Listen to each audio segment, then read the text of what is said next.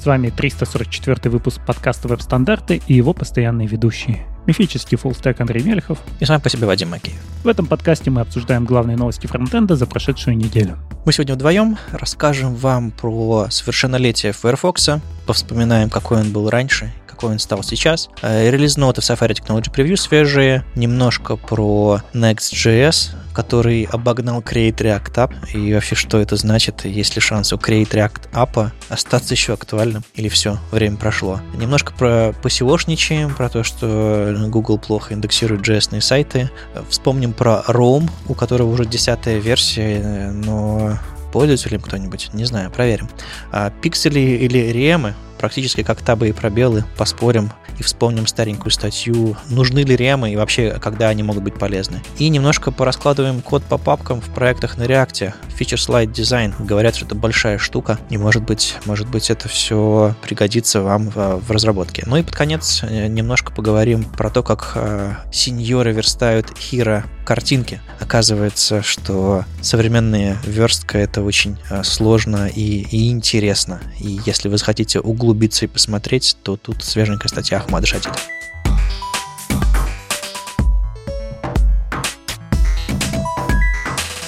Восемнадцать лет назад э, Firefox появился первый. И тут Аса Доцлер э, написал хороший трейдик исторический о том, как все это случилось именно тогда. Я сам был в тот момент пользователем интернета начинающим, и действительно когда-то установил первый Firefox, который, в общем-то, для меня был э, таким перезапущенным Netscape.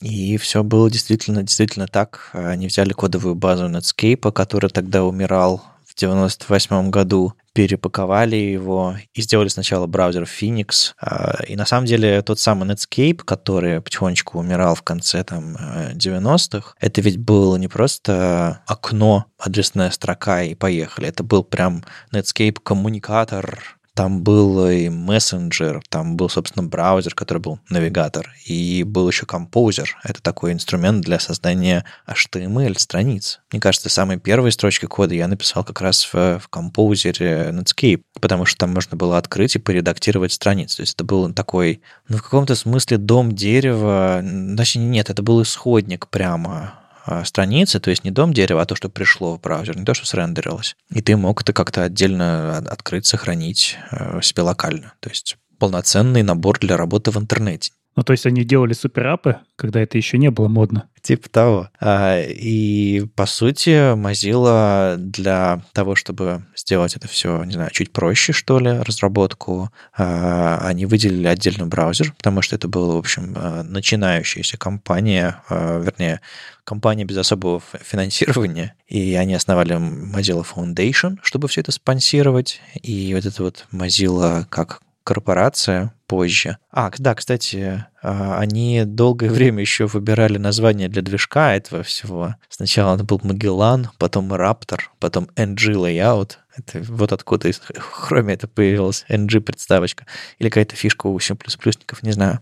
Вот, и только потом это стало Gecko. И, кстати, еще интересная часть истории, что одной из фишек а, Mozilla был XUL, XUL. А это, собственно, движок, рендеринга интерфейса Firefox, который рендерится самим Firefox, ну, то есть самим движком Gecko. И это было что-то новое и классное в те, в те годы, и для кроссплатформенного браузера им не приходилось писать нативный интерфейс для каждой платформы. Соответственно, они могли существовать на разных платформах а, и иметь похожий одинаковый интерфейс, ну, с какими-то, понятное дело, отличиями позже, которые появились. Позже этот XUL, насколько я понимаю, переписали на обычный CSS. То есть э, из этого XUL, кстати, появились флексбоксы, они там внутри использовали для того, чтобы вот в строке браузерной, где там в панели браузерной точнее, можно расположить кнопочки и сказать, типа, встаньте на каком-то одинаковом расстоянии, растянитесь на всю, э, идите друг за другом в одном, в другом порядке. Это все, в общем-то, было сделано для того, чтобы интерфейс, интерфейс браузера заработал. Это все потом вернулось в веб-платформу. В общем, это была довольно уникальная штука. И еще то, что я интересного узнал из этого трейдика, это что основатели э, этого, которые участвовали в создании раннего Firefox, а потом ушли и э, делали браузер Safari в Apple, потом ушли, э, другой человек делал Chrome в Гугле. В общем, вся эта вот ранняя тусовка разработчиков, которые делали первый Firefox, которые там еще что-то в Netscape делали, они потом разошлись по браузерным компаниям и сделали много чего интересного. А Аса Дослер остался в, в Mozilla и вот сейчас занимается какими-то частями, связанными с доступностью. И это все дико интересно читать, как это все развивалось, а, какие были ранние дикие годы, когда можно было просто из вещей, которые валяются под ногами, из open source проекта поднять свой независимый браузер, который, в общем-то, имел э, двузначную долю на рынке какое-то время. Потом, конечно же, Chrome э, и вернувшийся Internet Explorer, Edge, Safari и прочее, прочее, прочее э, начали конкурировать, и эту долю сильно уменьшили, но было время, и тем более было огромное влияние Mozilla, и до сих пор остается, это влияние, к счастью, гораздо больше, чем э, доля Mozilla на рынке как, как браузера. Это интересно, потому что они имели очень большой промежуток времени, когда они могли что-то сделать. Chrome у нас появился только в 2008, если мне не изменяет память. Конкурентов-то было немного, но как-то вот когда появился Chrome, все резко поменялось. При этом, опять же, у нас же когда там появилась нода, она тоже была на движке V8 от Chrome, но еще раньше до этого на сервере JavaScript успешно запускали на движке Spider-Monkey, который тоже из Firefox. Все это было, все это работало. Там, например, работал спецификация вот этой E4X, ECMAScript для XML. Она была реализована только в Spider-Monkey, и ради этого многие запускали на сервере внутри там Java, например, этот самый Spider-Monkey. Но вот как-то они везде-везде свои позиции потеряли после того, как появился Chrome и V8.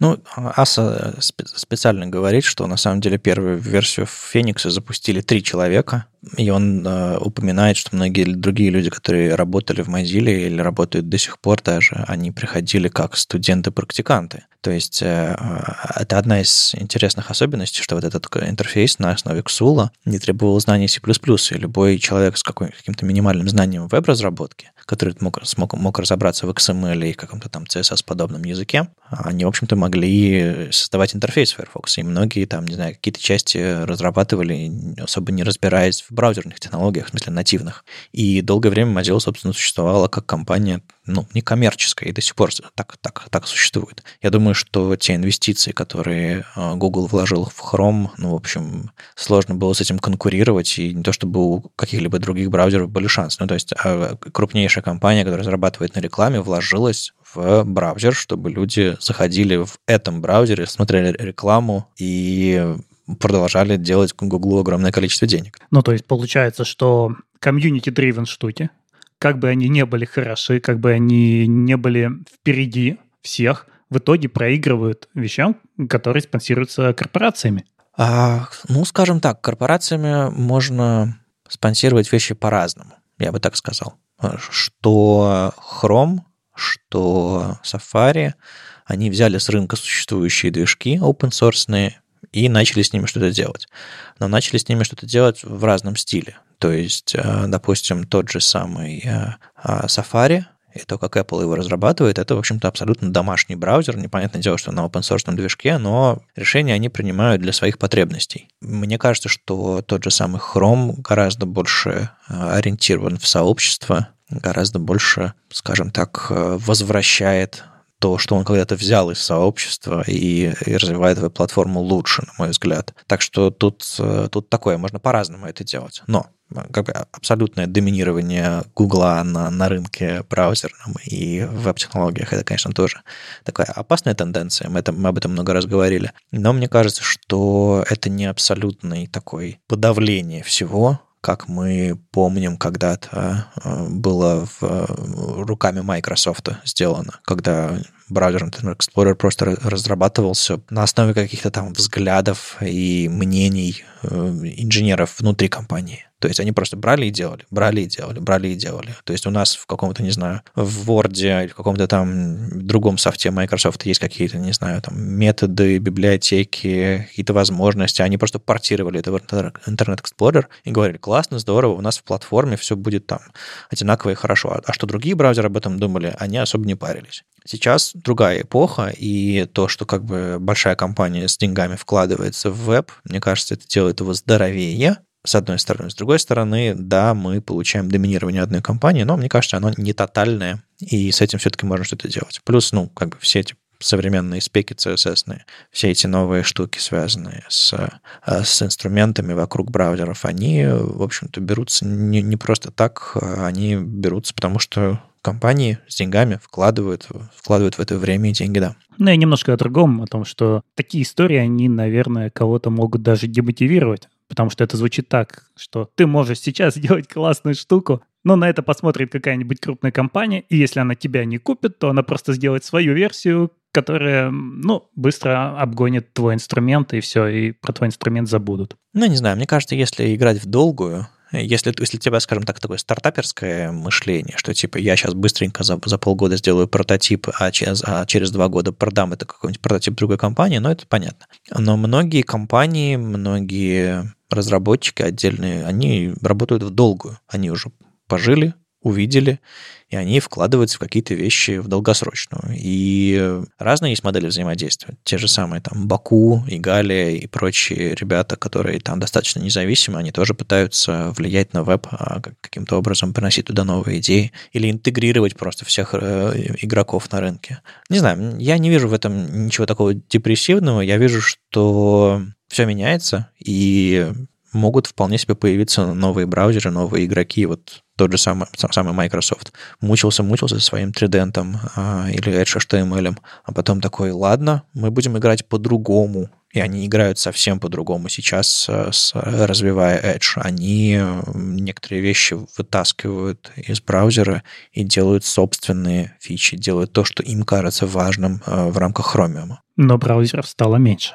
Браузеров стало меньше. Тут вопросов нет. Ну, скажем так, я регулярно слежу за всякими маленькими браузерами, всякими движками, которые пытаются люди э, независимо развивать. И я вижу, что все еще возможно иметь альтернативные движки, если у этого есть как бы use case, если за этим стоит какая-то большая компания или хотя бы какие-то, какой-то бизнес с этим стоит. Иногда это, иногда это работает.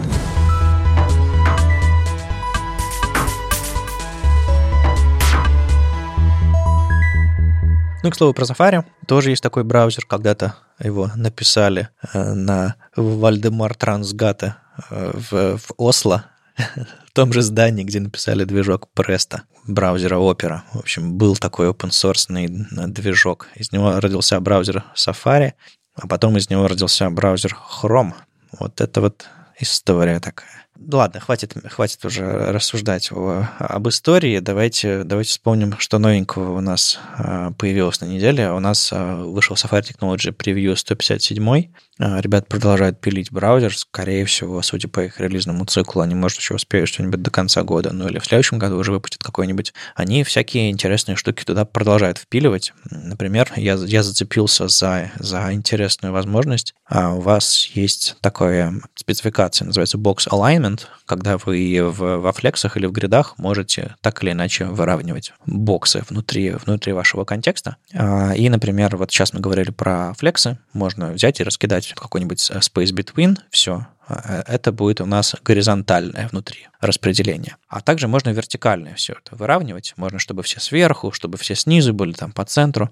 А есть еще такая штука, как baseline. То есть, когда у нас а, базовая линия текста, у элементов внутри нашего флекса. И если а, у этих элементов один и тот же размер шрифта, но они, да, вертикально выравниваются одинаково. А если размер шрифта разный, они попытаются выровняться по размерам этого шрифта, то есть визуальным размерам вот этих коробочек, в которые буквы помещаются, при разном размере шрифта, повторюсь. Но можно сделать так, чтобы они по базовой линии шрифта все выровнялись. Так вот, я узнал, и, собственно, Safari начал поддерживать этого релиза 157-го Technology Preview, значение не просто baseline, а first baseline и last baseline. То есть, допустим, если у вас э, внутри этого блока маленького не одна строка, а несколько строк, можно сказать, выровняйте по первой строке или по последней строке, по бейзлайну первой или последней строки. То есть по умолчанию сейчас браузеры выравниваются по first baseline. И если вы напишете просто какой-нибудь align items baseline, вы получите буквально first пробел baseline. Это не одно новое свойство, это составное свойство. Там можно писать first пробел baseline или last пробел baseline. Соответственно, по умолчанию браузеры сейчас ведут себя как first baseline, но можно еще написать last пробел baseline, и тогда он выровняется по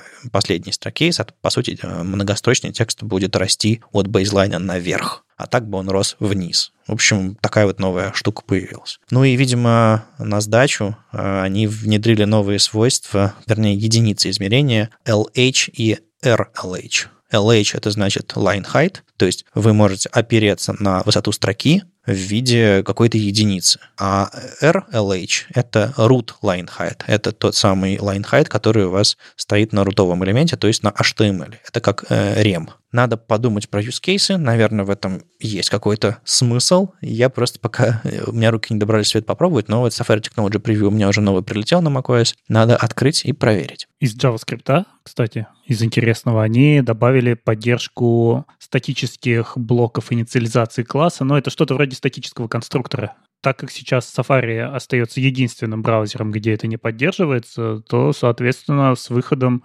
вот этой версии Safari, в какую она превратится, непонятно, во что у нас там Technology Preview 157 э, развернется. Но, в общем, когда это станет э, обычным браузером в продакшене, мы везде постепенно сможем использовать. Если вам нужны, конечно, блоки статической инициализации, вот в моих этих use cases никогда не было желания этим пользоваться. Ну и в в принципе, сейчас как-то люди уходят от программирования на классах, но, наверное, кому-то все еще надо. Ну и кроме этого, много всяких э, фиксов, добавлений и всего остального. Что зацепило взгляд, мы озвучили, а так э, читайте сами. А если у вас macOS, ставьте себе а, Safari Technology Preview свеженький и проверяйте, как все это работает. Иногда в релиз-ноутах можно нарыть что-нибудь полезное. Благо они в этих, рядом с комитами, когда объясняют, что они внедрили, они дают ссылки на спецификации, так что всегда можно пройти и почитать, что, собственно, там случилось. Ну, как всегда, главное переживание все-таки, что у нас сейчас 16.1,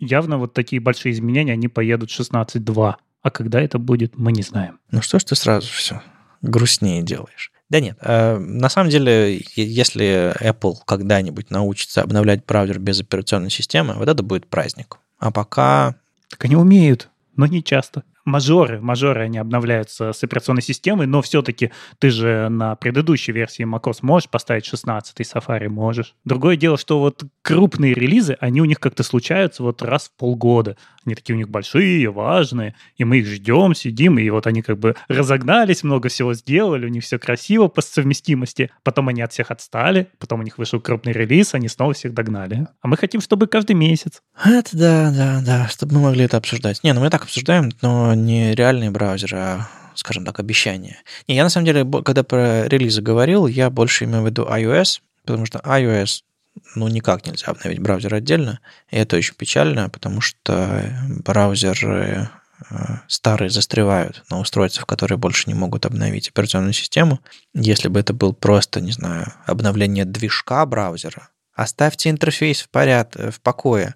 А, оставьте вообще все вот это вот вашу операционную систему. Пусть, чтобы движок обновляется, чтобы можно было, чтобы, не знаю, какой-нибудь дерзкий современный JavaScript не рендерился в белую страницу но в старом браузере. Ну, потому что, правда, люди такие смотрят на, на рыночную долю и на основе процентов делают выводы, а там реальные живые люди берут свой iPad, который прекрасно работает, а все, Safari старенький.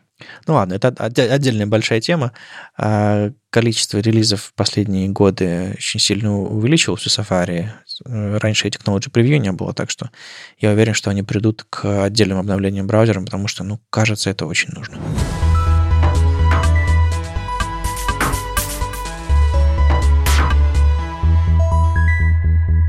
Кстати, вот мы говорили про то, как крупные корпорации что-то покупают, и оно начинает бешено развиваться. Ли Робинсон, занимающийся такой популярной вещью, как Next.js, очень радуется, что Next.js наконец-то обошел uh, Create React App по количеству скачиваний в NPM. При этом он говорит, что когда он пришел в 2018 году в команду, а, не в команду, когда он начал пользоваться Next в 2018 году, то Create React App был в пять раз популярнее. Ну, я каждый раз, когда слышу статистику э, количества установок из NPM, хочется напомнить. Это не значит, что реальный человек написал npm install Next.js, это значит, что на CI, который запускается на каждый чих, на каждый, на каждый пол комита, где-то крутится npm install, в котором есть Next.js. Это тоже о чем-то говорит, но это не значит, что, что там 4 миллиона человек запустили. Нет, это CI. И если какие-то CI, какие-то дефолтные, я не знаю, наборы у каких-нибудь там провайдеров, каких-нибудь, э, не знаю, в каких-то компаниях очень много крутится где-то, это может сильно повлиять на этот график. Но учитывая, что Create React App и Next.js в принципе в равных условиях здесь, эти графики имеют смысл. Просто, ну, надо понимать, что это не в человеческом смысле, а в смысле скорее ci Конечно, мы не имеем возможности точно померить. Есть же еще NPX, например, но у NPX оно может лежать в кэше, а может не лежать в кэше. Но в любом случае, если ты возьмешь э, и попробуешь построить и относительно других тоже свежих продуктов, э, таких как вид, например, то ты увидишь, что графики, они примерно соответствуют тому, как люди это обсуждают в интернете. Да, у, у Next, конечно, довольно забавная вещь. Если ты попробуешь построить за все его время жизни, то ты увидишь, что он гораздо раньше появился.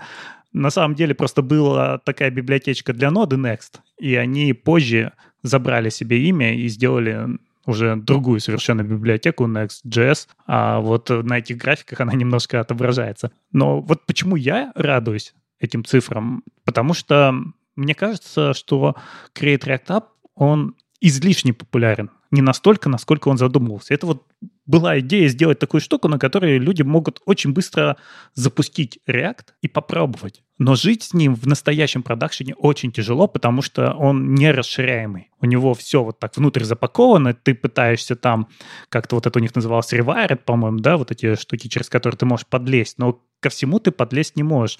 Я помню, вот Андрей Ситник очень жаловался, что э, нельзя туда пост CSS свежий затащить, какая-то там была проблема, что очень долго не обновлялся Create React потом он обновился, и оно наконец-то доехало. А если ты напишешь Eject, то у тебя все это превращается вот в кучу, в кучу преднастроенных инструментов, все взрывается, и ты уже не знаешь, как этим управлять, потому что ты с нуля это не настроил. То есть тебе сказали, это будет очень просто, ты будешь просто обновлять Create React Но ты в итоге попадаешь в тупик. Поэтому, мне кажется, это был не тот инструмент, который должен был стать настолько популярным, а нормального инструмента от Facebook мы не увидели. Ну, от команды React. Ну как, они считали, что это нормальный инструмент, они его поддерживали, развивали, и, в принципе, для многих это был действительно... Ну, я видел много проектов, которых, которые были на Create React API сделаны, скажем так, которые были изначально сделаны на Create React API, а потом уже распилены в такое состояние, что там, естественно, никаких обновлений приехать уже не могло. Нет, ты на нем можешь делать проекты, но надо как-то вот сразу думать о том, что этот проект, он будет одноразовым. Я его создал, я его запаблишил, и он живет там в вечность в продакшене. А если ты делаешь что-то большое, ты все-таки упрешься в возможности. И то, что вот здесь появился Next, и Next стал популярнее, очень многие люди говорят, я не использую всех возможностей Next, но я его использую как вот такую болванку, на которой я стартую свои проекты. Я слышу это сейчас постоянно. И, наверное, это хорошо, пусть к нему у нас тоже много претензий, да, вот мы говорили про то, что они сейчас очень ударились в маркетинг, потому что их сейчас спонсирует Vercel, но все-таки это более такой взрослый проект, чем Create React App, который поддерживается силами энтузиастов и, в общем-то, задумывался даже, наверное, для другого. Я всерьез Next не трогал. Мне интересно твое ощущение. Насколько по сравнению с э, Create React App там все проще настраивать, менять, и... или это тоже такая штука типа ангуляра, которая opinionated, и делай, как там принято? В нем, конечно, есть э, свои вещи, которые ты не можешь изменить. Ну, например, то, как он работает с роутами. У него есть свои папочки, куда ты должен положить. Uh-huh. Да, он в большей степени фреймворк. Если ты хочешь что-то более гибкое, мне кажется, тут лучше смотреть в сторону Vita. Ну, у него есть поддержка React, и на этом тоже можно очень классно жить. Можно все настроить руками с нуля. Но в чем-то он даже... Ну, он более продуманный. Наверное, так я бы сказал. С моей точки зрения, конечно, если ты делаешь что-то маленькое, проще взять нормальный, просто голый React, взять веб-пак, настроить, собрать и поехали.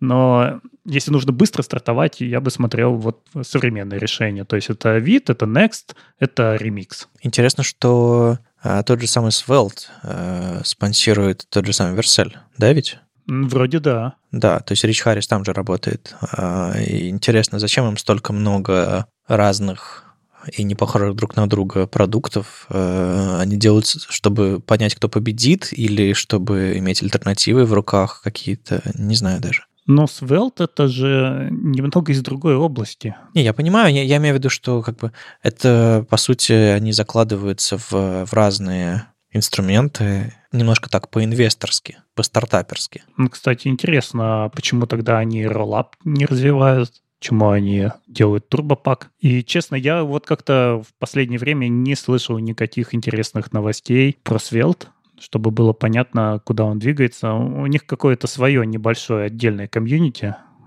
которое вот как-то там отдельно живет. Но было бы, наверное, интересно от него послушать, как он это все видит, э, где он видит место для Svelte вот в этом современном мире. А стал э, вот тем самым ангуляром, которого хотели э, ребята, которые, которым постоянно приходилось собирать э, из реакта что-то что-то вот на ходу для своих задач.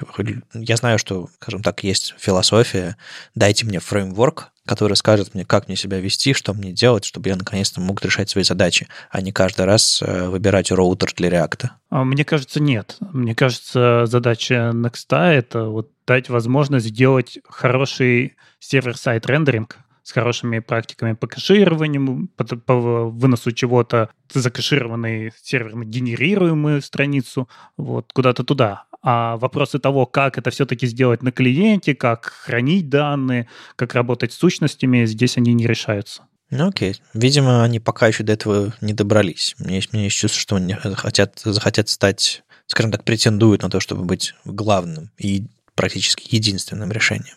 Ну, здесь, видишь, э, здесь вот их свежее движение в сторону серверных компонент React требует этого переосмысления. Как раз они туда и двинулись. И здесь они уже начинают конкурировать с тем, что вот нам дают ремикс, который говорит, мы это все продумали, у нас вот это будут лоудеры, это будет на сервере, некоторые кусочки будут загружаться на клиент, с клиента мы максимально все убираем. И вот здесь как раз выходит Next, говорит, а вот вам свежий Next, у нас тоже серверные компоненты, и давайте тоже все это продумывать, чтобы минимум-минимум у нас на клиенте всего было, максимум переносим на сервер и так далее. Но это вот все равно немножко как-то не, не, дожимают до конца, потому что я видел какие-то современные фреймворки, которые на основе React пытаются сделать такой сервер-сайт рендеринг, чтобы по умолчанию к вам прили, прили, прилетало 0 JavaScript, а Next все еще шипит вам как бы там 200-300 кило а, JavaScript, когда вы просто написали Hello World. И, ну, не очень понятно, почему они не дожимают все как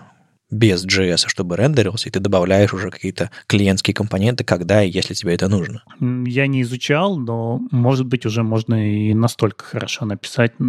Не, наверное, можно. Вопрос, вопрос умолчаний. Потому что как и Create React App, так и Next, так и любые другие прям готовые решения, которые говорят тебе, запусти одну строчку, мы тебе забутстрапим проект, и будешь в нем работать, было бы классно, чтобы проекты с какими-то хорошими перформанс-метриками и вообще идеологией помогали тебе стартовать проект, и чтобы только когда тебе нужно что-то усложнять, утяжелять, тогда ты этим занимался. Сейчас, кажется, у Next Hello World по-прежнему с кучей клиентского JS, который очень часто не нужен. Но ты же не пишешь на Next? Не пишу, но потрагиваю его периодически.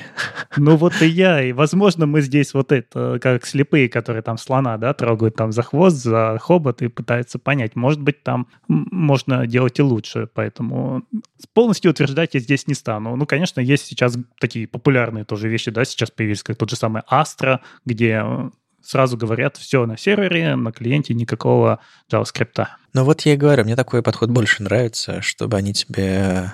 Наверное, просто, не знаю, сообщество не готово, или у ребят такая идеология в голове, что типа мы привыкли к тому, что у нас сразу все на клиенте. Понятное дело, мы кучу всего делаем на бэке, но зачем усложнять себе жизнь? Ну, просто это, мне кажется, плохой дефолт. А мне кажется, это инструмент, который изначально придуман вот для этого кейса, что у тебя есть SPA, где много богатой логики на клиенте. Если у тебя логики нет, смотри ну, да. на другие инструменты.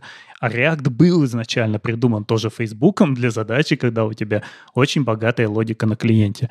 Может, не стоит просто этого скрещивать. React не для этого. Это нужно теперь подойти к каждому человеку, который стартует новый проект, и сказать, у тебя есть богатая логика на клиенте или нет? Выбери вот это или вот это, или настрой свой Next вот так, чтобы ну, в общем, это просто задачи Фейсбука превратились в идеологию фронтендеров. Это беда. Но я вижу тенденцию в сторону того, что все-таки что-то можно делать на бэке. Это приятно. И люди, даже которые топили всю жизнь за, за абсолютный клиент-сайт, э, об этом тоже думают.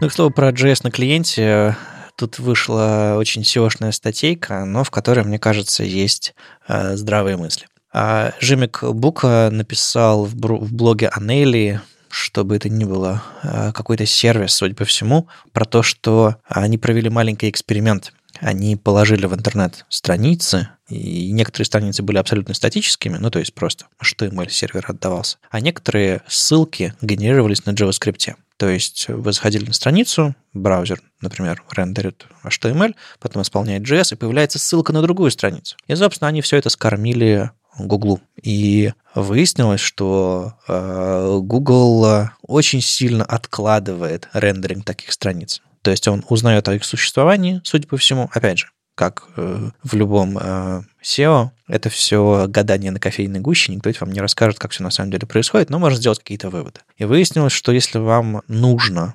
получать оперативные результаты в поиске Гугла, чтобы Google прям вот сразу же на следующий день, не знаю, узнавал о том, что у вас появилась новая информация, новости, еще что-то такое, что-то оперативное. Ну или просто вы хотите, чтобы люди могли пораньше начать э, находить то, что вы создаете. Выясняется, что как они пишут в заголовке, в 9 раз дольше времени занимает Google, чтобы положить в индекс контент страниц, на которые вы ссылаетесь с помощью JavaScript. Это в итоге значит, что Google узнает, что у вас появилась новая страница сильно позже. Это потому, что Google заходит и узнает, что есть какая-то страница, и скачивает и рендерит ее, если она HTML сразу, а если она JavaScript, он чувствует это кладет ее в очередь, в которой она начинает рендериться, а эта очередь, ну, скажем так, отрендерить современную страницу, это много CPU, памяти и всего остального, а, с JavaScript я имею в виду, а, и поэтому а, очень сильно откладываются. Эта информация, в принципе, была известна и раньше. Долгое время в общем-то, это ходил как городская легенда.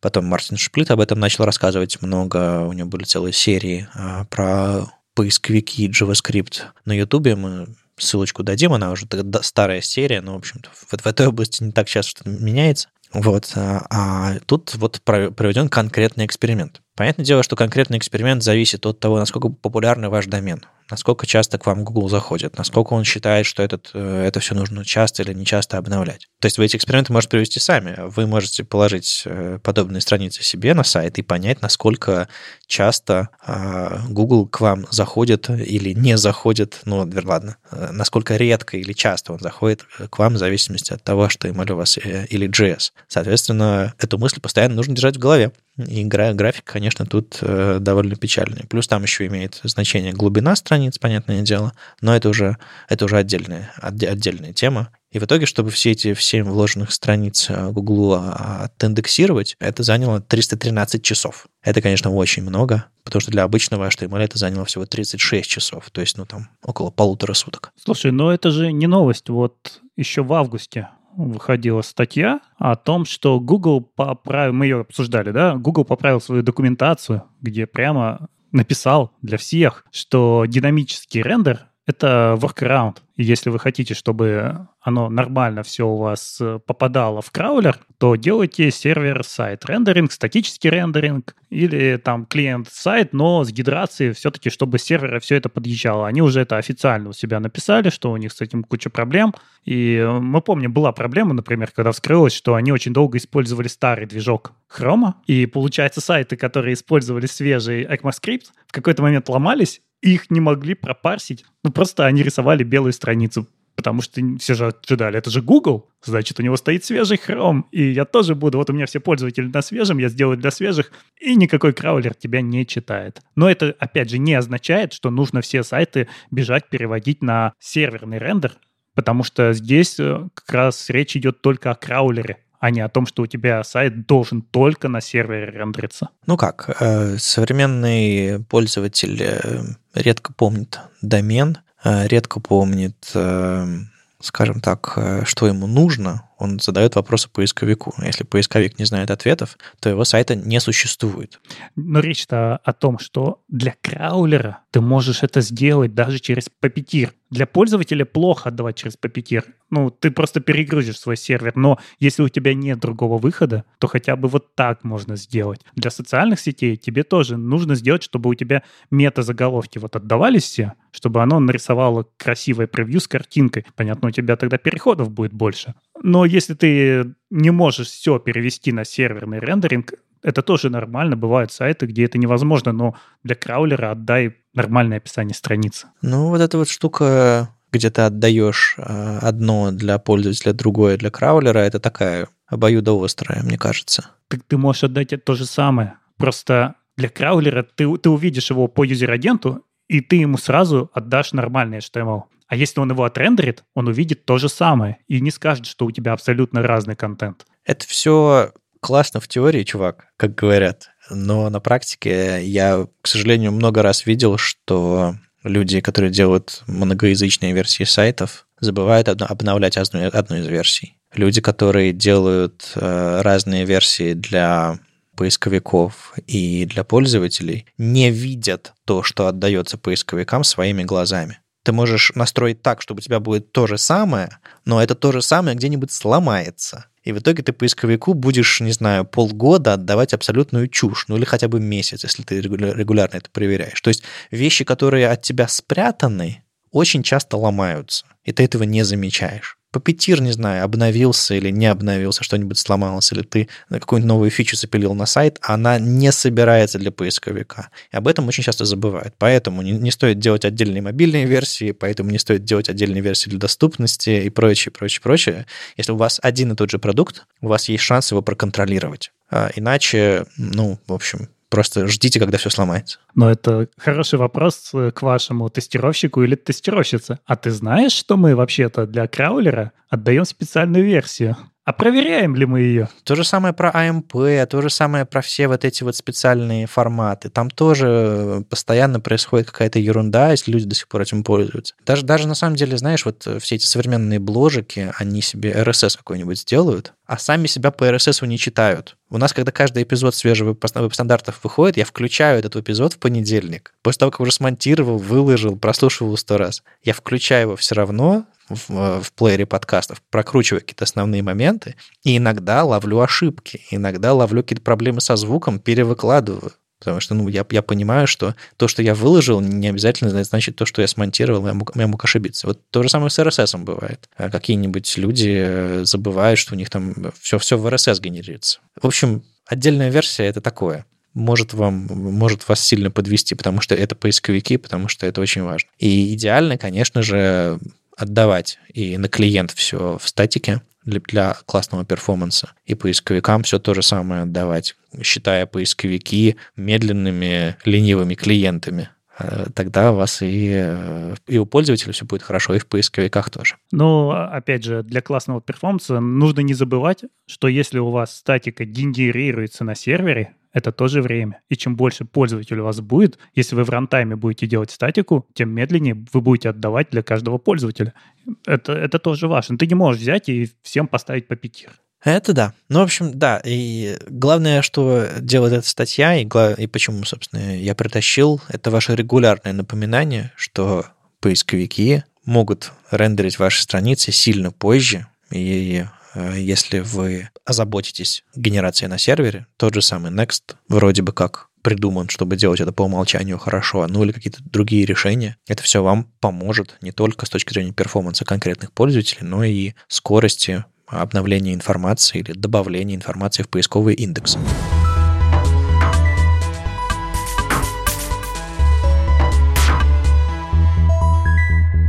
анонсирован Rome 10. И казалось бы, ну, что такого интересного? Потому что мы как-то все немножечко забыли про ROM. А когда они успели 10 версий наделать? Да я не знаю. Самое интересное здесь, что это первая стабильная версия с тех пор, как они переписали на раз. То есть вот больше года назад мы говорили о том, что команда Рома села и решила, что на расте они будут двигаться быстрее, потому что вот вся эта их идея о том, что они делают одно, одно такое вот приложение, я не знаю, как это назвать, утилита большая, в которой есть все. Там и билдеры, линтеры, форматоры, все запаковано в одно большое приложение которая внутри оперирует какими-то структурами данных, не как вот у вас обычно, когда вы сначала слинтили JavaScript, потом, ну, точнее, сначала вы слинтили TypeScript, потом превратили его в JavaScript, потом снова прочитали этот JavaScript, запаковали его, потом снова прочитали, и все время происходит вот это движение, записали на диск, прочитали уже следующие утилиты, они берут это все, превращают в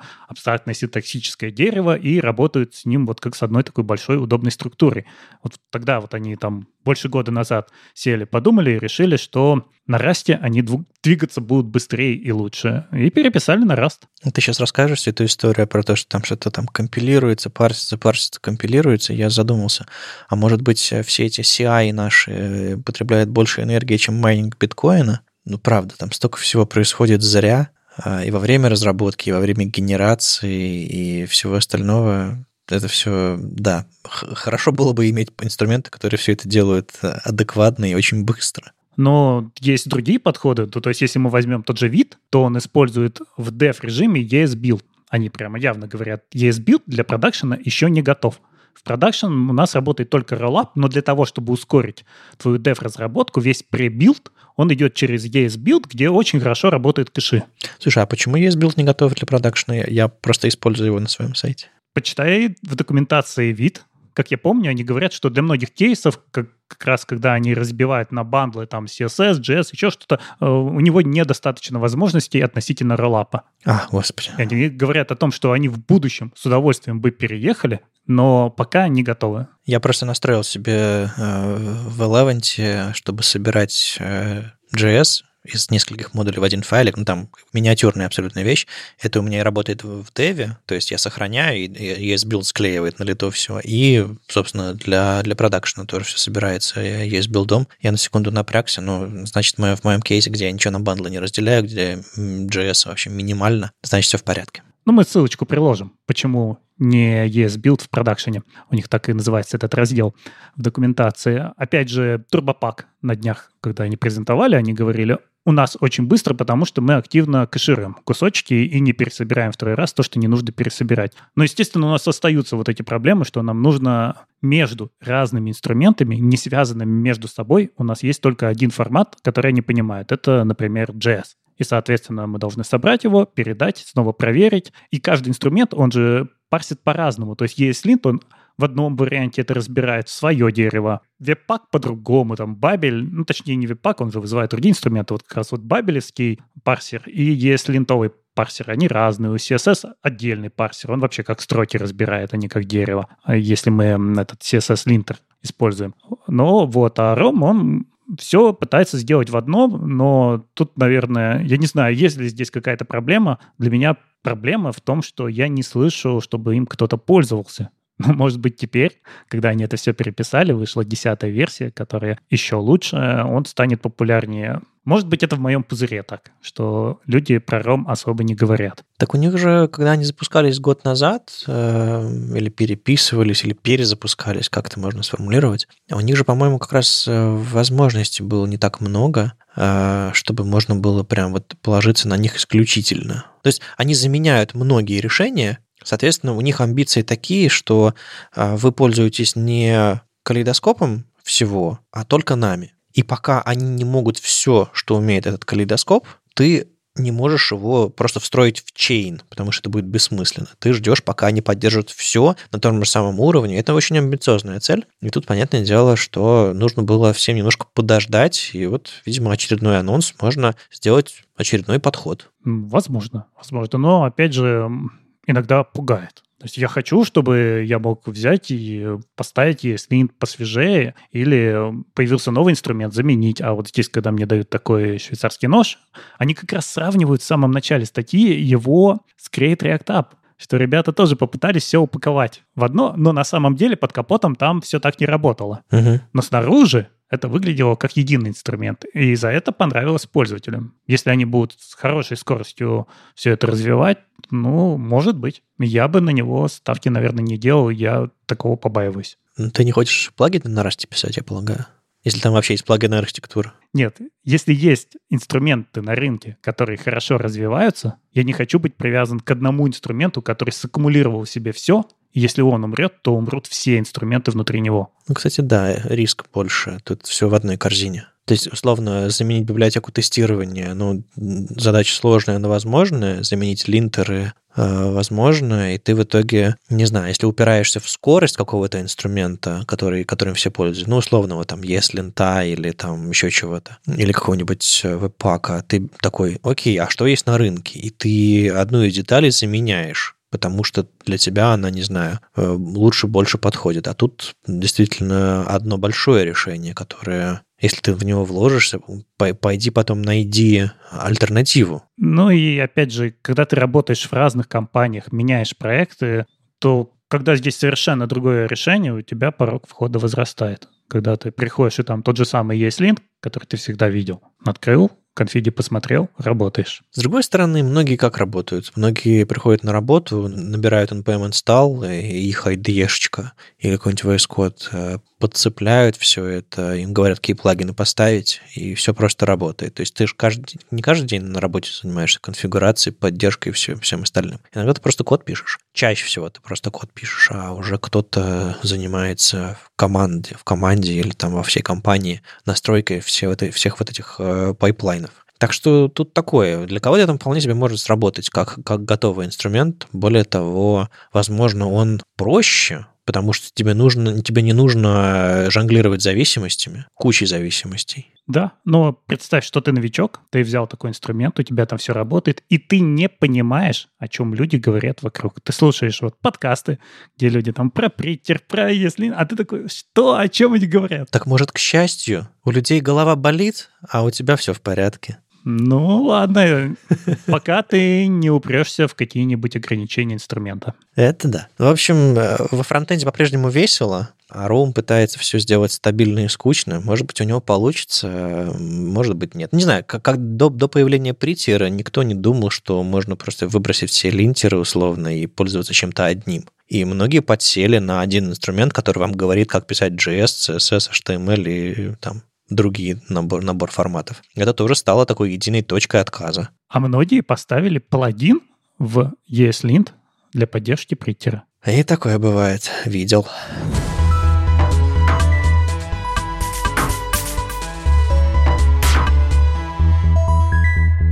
Есть вечный спор, пиксели или ремы, который, э, на мой взгляд, вот чисто статистически, давно уже не спор, люди в принципе либо ленивые, либо имеют свою точку зрения на эту тему, они просто берут те единицы, которые им подсказывают, например, дизайн, там какой-нибудь Photoshop, хотя кто им уже пользуется сейчас для дизайнов, или какая-нибудь фигма, она тебе сразу в пикселе говорит, размер шрифта 16 пикселей, или еще что-то такое.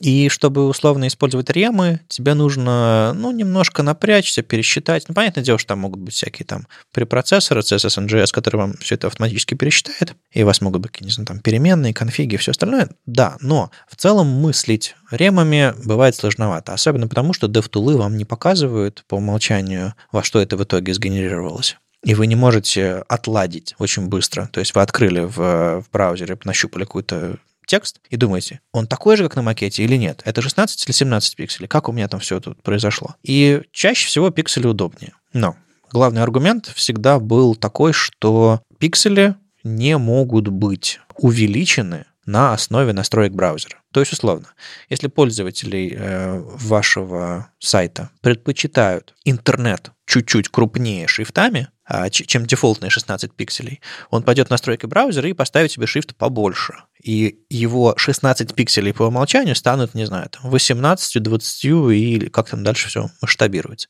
И все сайты, и текст на весь сайтах, именно текст, станет больше, если вы используете ремы. Такая была, в общем-то, всегда идея. А ты говоришь, с ремами ты не можешь понять 16 или 17 пикселей. Но пиксели же совсем исчезают в этом случае. У тебя есть некая относительная единица. Ты можешь об этом судить только из дефолтных настроек браузера. Ну, да, и такая проблема тоже есть. И в итоге ты получаешь, с одной стороны, удобство разработки, с другой стороны, более удобное для пользователя. И тут э, вышла статейка очередная. Это как, не знаю, про табы или пробелы спорить. Ну, наверное, чуть менее, скажем так, проблематично. Но а, Алекс Кладов написал э, очередное размышление на эту тему. Вот, говорит, я вообще особо не разработчик, но я пишу CSS для своего бложика, я хочу это сделать максимально хорошо, и я решил разобраться, пиксели или ремы. Условно, если ты откроешь Google при увеличенном размере шрифта в браузере, у тебя ничего не поменяется? То есть он как был 16 пикселей, так и останется, ну, в смысле, размер шрифта не изменится в зависимости от настроек твоего браузера. А если ты откроешь Википедию, то изменится. Шрифт станет больше. Если откроешь новый Reddit, шрифт больше, если ты сделал его больше. Если старый Reddit, останется как есть. И вот непонятно, как можно жить всерьез в мире, где увеличение настроек э, шрифта в браузере не последовательно. В таком мире что ты сделаешь? В таком мире ты просто нажмешь Ctrl+, Command+, на конкретном сайте. Это все запомнится, и ты будешь заходить на этот сайт с увеличенным размером шрифта и с отмасштабированным интерфейсом. И ты в итоге будешь пользоваться другим увеличением страницы, на мой взгляд, даже более последовательным и логичным. И он еще очень интересную мысль делает, что ваша задача, я немножко не, не так, возможно, сформулирую, но ваша задача не задолбаться, делая доступность. Ваша задача сделать доступно для ваших пользователей. Как вы это сделаете? Не принципиально. Главное, чтобы результат был хороший, доступный, удобный и так далее. И условно, если вы усложните себе разработку э, добавлением ремов, это не значит, что ваш интерфейс станет доступным. Это значит, что для кого-то где-то как-то, возможно, этот барьер уйдет. Но всерьез в современном интернете полагаться на то, что вы увеличите в настройках размер шрифта и все сайты в интернете будут это уважать, нельзя. Более того, цитируя конкретные спецификации, это, на мой взгляд, уже такое последнее, последнее средство, к которому люди обращаются. И вот он пошел э, в спецификацию WhatsApp, э, Web Community Accessibility Guidelines, и говорит, если пользователи не могут изменять размер шрифта на вашем сайте, это явно проблема это несоответствие какому-то критерию и всему остальному. Но пользователи могут изменять размер шрифта на вашем сайте, если они пользуются встроенным браузерным зумом. Поэтому, строго говоря, используя пиксели, вы не мешаете пользователю увеличивать размер шрифта. Вы просто убираете одну из возможностей э, изменять размер шрифта, на которую на самом деле полагаться в современном интернете нельзя. Делаете ли вы что-то хуже? Да, для пользователя Internet Explorer 6. Отобразится ли ваш сайт в E6? Я думаю, вы даже не знаете. Потому что вы последний раз его видели на слайдах докладчика, когда о нем шутили.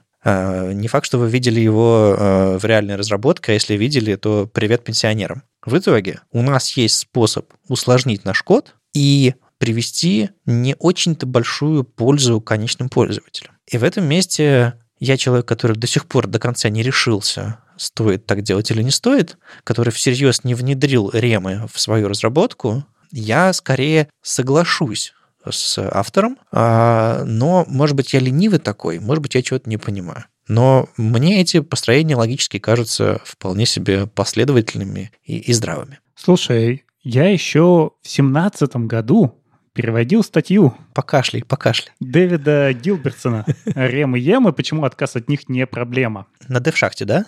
Да, и вы в подкасте ее обсуждали. И там точно такие же выводы пять лет назад. Он не только accessibility здесь обсуждает, но вообще он здесь делает такие же выводы, что вот, мы точно знаем, что изменение размера текста в браузере не влияет на Facebook, YouTube, Amazon, Twitter, Medium, LinkedIn eBay. И это только вот из топ-100 он взял часть сайтов. И если кто-то не может читать 16 пикселей, то он изменит это другим способом. И поэтому здесь точно такие же выводы, что нет никакого смысла делать это для accessibility. С другой стороны, я знаю, что некоторые используют этот способ для адаптивности. То есть, условно, если у тебя на руте стоит размер шрифта 16 пикселей по умолчанию, а, и ты хочешь, чтобы на определенных разрешениях, на ширинах экрана шрифт становился больше, и ты, допустим, можешь сайзить не только размер шрифта, но и отступы какие-нибудь там размеры в тех же самых ремах, ты можешь на маленьком viewport сделать 16 пикселей, на viewport побольше 18, а на десктопе аж 20, а, учитывая даже не столько ширину экрана, что не совсем правильно, а скорее дистанцию типичную с которой пользователи смотрят на их устройство. Ну, то есть маленькое напоминание. Размер шрифта не должен зависеть от ширины окна. Размер шрифта должен зависеть от дистанции, с которой ваш пользователь читает ваш текст. Соответственно, вы не можете эту дистанцию пока определить. В CSS нет такой единицы, что расстояние от глаза пользователя до вашего экрана. Пока нет. Я не знаю, может быть, уже разработка ведется. Но а, вы можете примерно прикинуть дистанцию, с которой типичный пользователь, вот, не знаю, между мной и моим экраном сейчас около сантиметров 40, наверное. Это десктоп. А между телефоном и типичными глазами, ну, расстояние, ну, поменьше обычно, там сантиметров 30-20. И вот, вот думая об этом, вы можете выбирать подходящий размер шрифта. Так вот, иногда действительно имеет смысл его немножко увеличивать на десктопе, потому что дистанция увеличивается. И тут, да, можно использовать ремы, и можно э, в медиавыражение где-нибудь поменять э, ваш 16 пикселей на 18, и ваш весь остальной интерфейс станет чуть больше. Иногда это для адаптивности удобно, но даже это мне как бы не пришло в голову использовать, когда я типа делал адаптивно для собственного сайта. У меня там это э, лежит в кастомном свойстве, тоже на руте, но я использую не переменную под названием rem, а я просто использую font size, э, который сам обозначил, и мне это как-то чуть более понятно, что ли. И про это тоже Дэвид говорит. Он говорит, что да, так можно использовать. Ну, это в той статье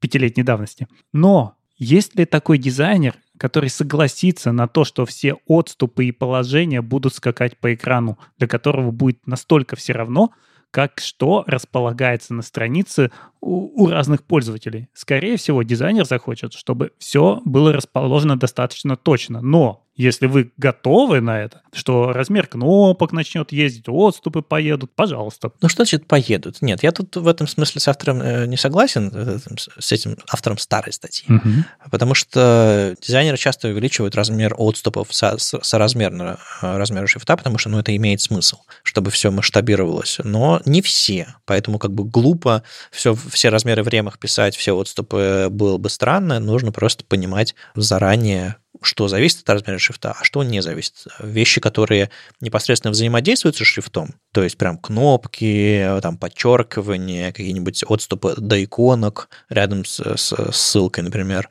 это все, да, имеет смысл. Но отступы между, не знаю, двумя картинками, ну да, наверное, они тоже должны зависеть, ну, если у вас полотно текста и отступы между параграфами зависит от размера шрифта параграфа, то, наверное, размер между двумя картинками в том же самом тексте тоже должен изменяться. Ну, то есть вы должны понимать, это у вас типа навигационное меню с иконками или размер шрифта. И, не знаю, у меня такое э, впечатление от дизайна, что если там хоть где-то появляется текст, было бы классно, чтобы все зависело от характеристик этого шрифта. И я вполне себе вижу дизайн, который зависит от ремов и вполне себе может садиться. Но, как ты и все предыдущие упомянутые авторы говорят, э, кажется, это не имеет отношения к доступности. Кажется, это просто инструмент. Ну и мне кажется, это должно идти от дизайнеров, чтобы вся дизайн-система была продумана на то, что она становится такой подвижной, и что это действительно вписывается в наш сайт, иначе могут прибежать завтра и сказать, угу, там все развалилось, это подойдешь, скажешь, ой, ты же здесь шрифт увеличил.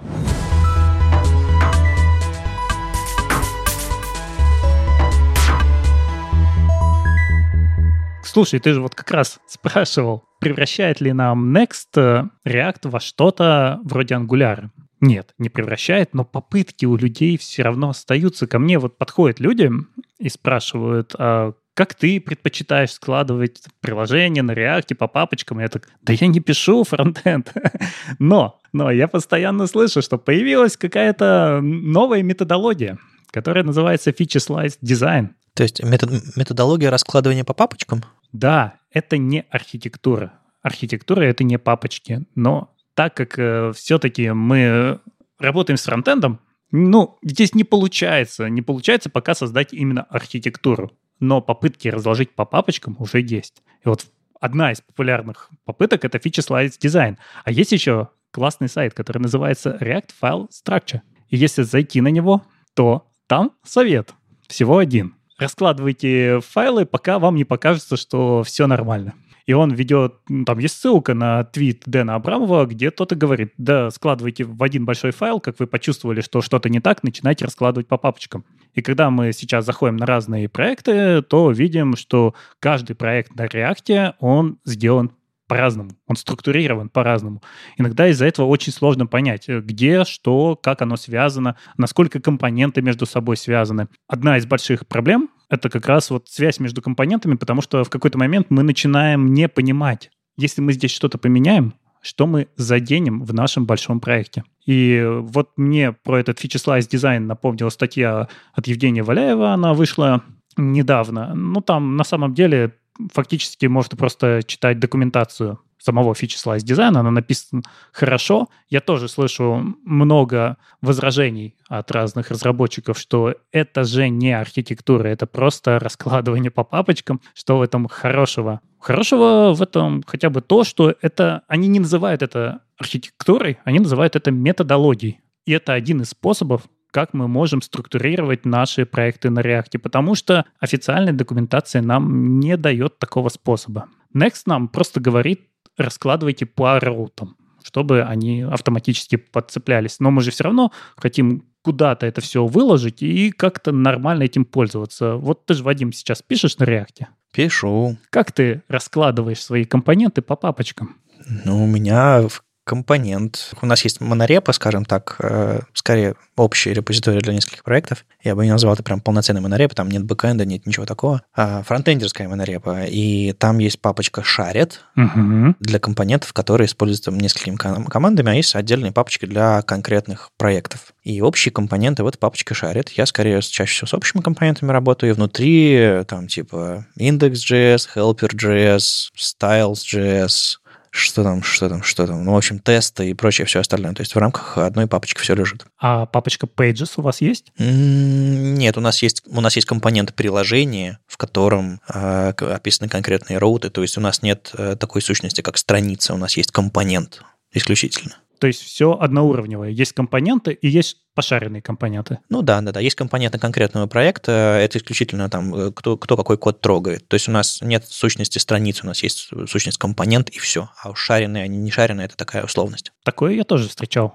Но часто после этого начинают как раз пытаться выделить pages отдельно, application отдельно. Вот методология Feature Slice Design, она говорит о том, что все можно разбить на такие слои, которые и представляют вам вот разные уровни абстракции внутри вашего приложения на React. Здесь у вас есть и application, самая большая часть, самая верхняя, потом есть процессы, которые объединяют страницы, есть pages, это, собственно, страницы, есть виджеты, виджеты, из них можно собрать страницы, есть фичи, фичи, построенные вокруг каких-то пользовательских историй. Фичи собираются из entities, это бизнесовые какие-то сущности, и вот на самом низком уровне уже лежат shared. Для чего такая длинная структура? Для того, чтобы ты понимал, заходя на каждый уровень, что ты можешь сломать, как, как оно связано. То есть вот если ты зашел в Shared, это очень опасная, очень важная вещь, потому что ей пользуется все приложение. И если ты там что-то поменяешь, то ты поменяешь это для всех потребителей. Ну, это важно понимать, да. И так по всем, по всем уровням они предлагают об этом думать. Еще у них есть дополнительные правила, что внутри одного слоя ты не можешь в себя импортить компоненты с этого же слоя. То есть, если ты находишься на уровне фича, то ты не можешь заимпортить другую фичу, ты ее должен опустить пониже, например, до уровня shared. И тогда ты ее сможешь заимпортить. Таким образом, ты вот эту связность уменьшаешь, и все становится надежнее. Потому что иногда бывает, что ты думаешь, что... Ну, я, я с этим сам часто встречался, что у тебя есть папочка shared, а есть папочка components, но ты, зайдя в components, видишь, что компоненты импортят другие компоненты. И фактически они становятся shared. Вот в твоем случае так и есть, потому что у вас pages, он лежит тоже в компонентах. Ну да, ну да. Не, у нас все компоненты импортируются без каких-либо правил, просто типа импорт, импорт, импорт. Ну, там понятное дело, что все от корня импортируется, не относительные импорты. И тут с путями как проблем нет. Но да, какая-то сквозная зависимость друг от друга. С другой стороны, а что может пойти не так? Может пойти не так, что проект вырастет до очень большого, и станет совершенно непонятно, где что трогать и как при этом что-то не сломать. И возникают вот эти тысячи дополнительных пропсов, когда ты через дополнительный параметр проверяешь и вот подрисовываешь что-то, только если пришел определенный пропс, а если он не пришел, то ты не рисуешь, или ты проверяешь даже внутри, предполагая, что если тот пропс долетал, то, наверное, это встроено вот в другую pages. Но это скорее связано с моментом использования о них, а их, а не импорта. Не импорта, но твой код становится слишком сложным и слишком хрупким. У тебя вариативность увеличивается, у тебя там вот этих ивчиков становится миллионы внутри твоих компонент. Просто потому что он поехал в кучу разных мест. И когда там что-то сломалось, то прибежали в компонент и дописали еще один ивчик. Я думал, я думал, так принято в экосистеме. Потому что из коробки у нас нет ничего. Вот люди пытаются что-то сделать. И это довольно интересная попытка, и я вижу, что она набирает популярность. Я все больше слышу за этот год о том, что люди перешли на фичи-слайс дизайн. Я вздрогнул, когда ты сказал, как разложить код по папкам, потому что ровно 4 года назад, ну почти, а, на Web Standards Days в Минске 1 декабря 2018 года был доклад, который назывался «Как разложить код по папкам». И там Александр Бальцевич рассказывал про решения, которые они у себя используют там в 15 проектах в какой-то там э, компании. И я ссылку на слайды дам. И да, даже да, там было видео записи, так что если вам интересно э, взгляд на это все э, четырехлетней давности, и как он вообще к этому фича-слайс дизайну относится. Я предложу вам посмотреть, как это было. Возможно, возможно, идеи похожие, ну, потому что, мне кажется, за 4 года мало чего изменилось принципиально с точки зрения там импорта, инструментария и всего остального. Я думаю, у людей были похожие мысли. Да, и идеального решения еще никто не придумал. Ну, его, конечно, никогда не придумают, но я даже не вижу, чтобы вот что-то еще появилось, про что говорили бы про слайс дизайн сейчас говорят. Но надо понимать, они хорошо здесь написали, что они называют это методологией. Это не архитектура, это просто методология, как BM. Это методология. Мы когда-то вот начали его использовать, да, мы договорились о том, что оно у нас именуется так, у нас есть папочки такого типа, модификатор отвечает вот за это, и мы всегда можем быстро найти что за что отвечает, как оно лежит, как оно воздействует на другие компоненты. Потому что мы приняли эти правила. Вот здесь тоже набор правил. Если ты их примешь, оно тебя в чем-то ограничит, но в целом, может быть, тебе станет жить легче.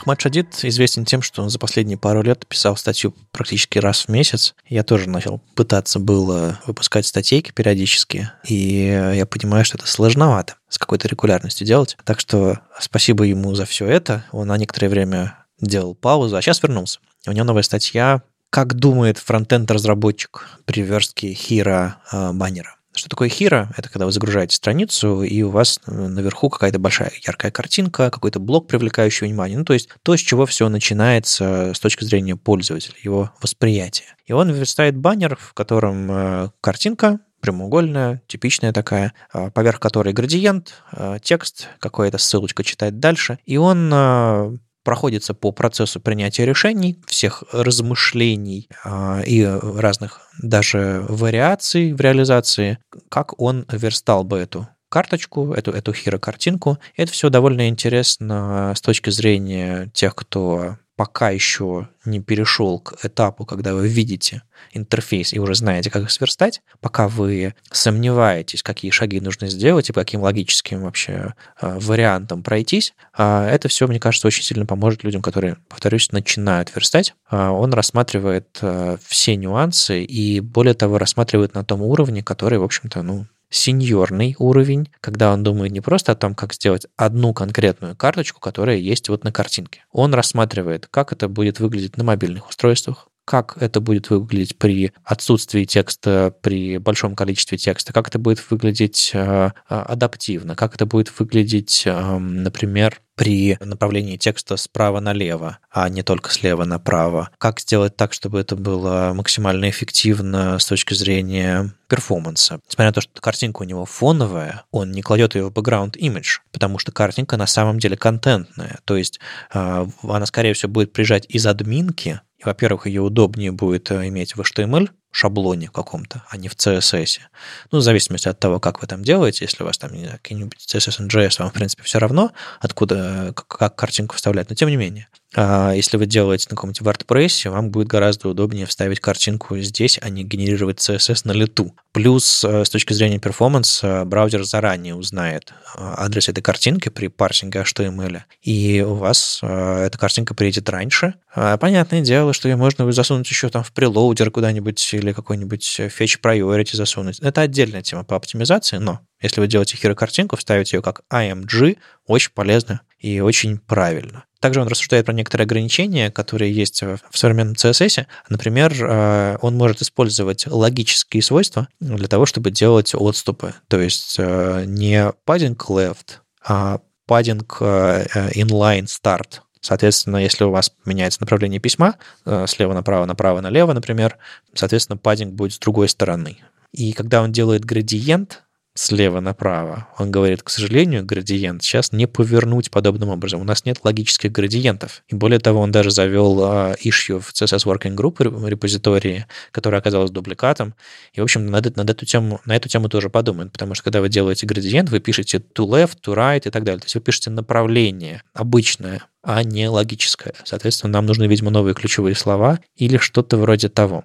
Э, более того, уж говоря про, про seniority, скажем так, э, сеньорский уровень этой статьи, он даже пытается градиент сделать не просто обычным браузерным, ну, скажем так, не идеально ложится на картинку. Он уже начинает думать как дизайнер, как нам сделать градиент, который плавный, который размывается от обычного цвета в прозрачный, очень плавно и очень хорошо. И он показывает, что потенциально у нас можно будет делать э, easing этого градиента с помощью функции, даже cubic-bezier, как мы можем делать трансишены. Но есть инструменты, которые позволяют вам э, этот easing имитировать. Тем самым вы можете подсказать браузеру, как именно этот, этот градиент должен распределяться. Я что-то сомневаюсь, что подобное есть в условной фигме, что в, то, в, в той же самой фигме можно очень здорово настроить этот градиент так же хорошо, э, как он будет, э, скажем так, откатываться э, из полного цвета в прозрачный. Но в браузере это точно можно будет сделать. Хотя, наверное, для фигмы тоже какие-нибудь плагины уже похожие понаделали. В итоге, если вы попросите, не знаю, какого-нибудь верстальщика, который вы берете на работу, или фронтендера, как вы сейчас их называете, сверстать подобную карточку, вы можете сравнить это с подходом Ахмада, а, который вполне себе учел практически все, о чем можно поговорить, хотя простейшая карточка вроде бы. Это очень интересный такой взгляд как это должно быть а, на самом деле, если вы всерьез с большим опытом а, подходите к созданию подобного интерфейсного элемента. Ты вот сказал, человека, которого вы берете на работу, ну, то есть это как часть собеседования, да? Мне просто это очень сильно напомнило архитектурную секцию на собеседованиях, когда тебе дают вроде бы простую задачу, ну, там, не знаю, страница какая-нибудь, э, где есть э, какой-то текст, к нему какие-то комментарии, а потом вы целый час обсуждаете, если здесь будет пагинация, как это сделать правильно, что надо учесть, как они из базы данных забираются, там, как это кэшировать, не кэшировать, какая часть она изменяется.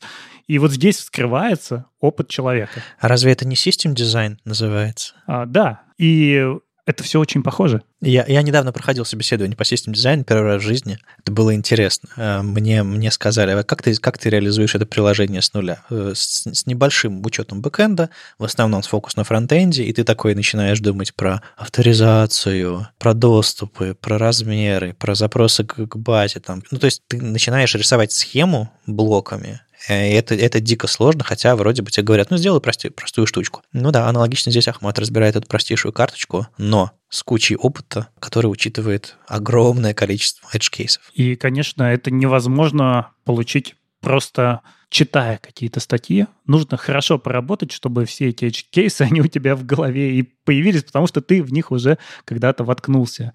Я не знаю, там текст э, сделал слишком длинным, и он вышел за пределы градиента, да, и стал нечитаемым. Ты сразу, нет, вот здесь надо продумать, и здесь надо продумать. Потому что часто тоже говорят, ну а чего здесь спрашивать по верстке, если к нам пришел сеньор, уж сверстать, то он сумеет. А вот можно и так копнуть. Да, это на самом деле хорошее собеседование. Не... Это не как экзаменационный билет, который ты успел выучить за два дня до собеседования, значит, ты прошел. Хорошее собеседование, оно очень сильно и глубоко щупает твой опыт все вот эти вот мини маленькие штучки, с которыми тебе приходилось работать, все эти сложности, они всплывают, а, если вы берете и разбираете какой-то очень простой кейс, выясняется, что он совсем непростой, если у вас есть опыт. Э, то есть можно, конечно, на все вопросы отвечать it depends, ну, а можно просто очень практическую вещь разобрать. И тут, конечно, действительно многие вещи it depends. Если у вас, не знаю, no-code конструктор какой-то, вы шлеп-шлеп текст поверх картинки и поехали дальше.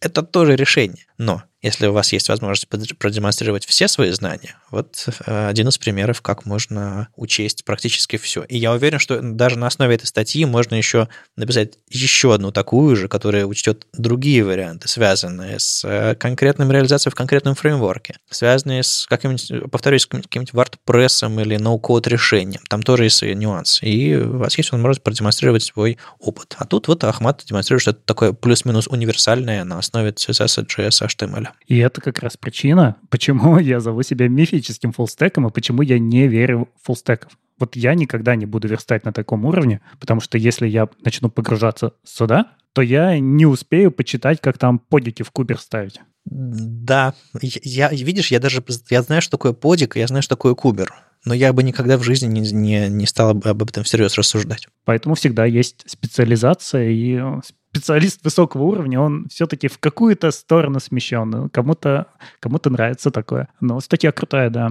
Сразу начинаешь понимать, что... За что этим людям платят, да? Недостаточно, что, что ты не верстальщик, в общем. Я не верстальщик, я, я так не смогу. Ну вот, а я радостно с открытыми глазами читал все, что, все, что Ахмат написал, и в очередной раз понял, что мне это гораздо интереснее, чем, чем архитектура приложений на React. Специализация — это хорошо, мы тут все разные, э, рассказываем разные истории. Так, а куда же ты, в какую папочку ты потом вот это сверстаешь, тебе же надо в папочку положить? Зависит, зависит, Андрей. С вами был 344 выпуск подкаста «Веб-стандарты» и его постоянные ведущие. Мифический фуллстек Андрей Мельхов. И сам по себе Вадим Маки. Слушайте нас в любом приложении для подкастов или на ваших любимых платформах. Не забывайте ставить оценки и писать отзывы. Это помогает нам продолжать. Услышимся на следующей неделе. Пока. Пока.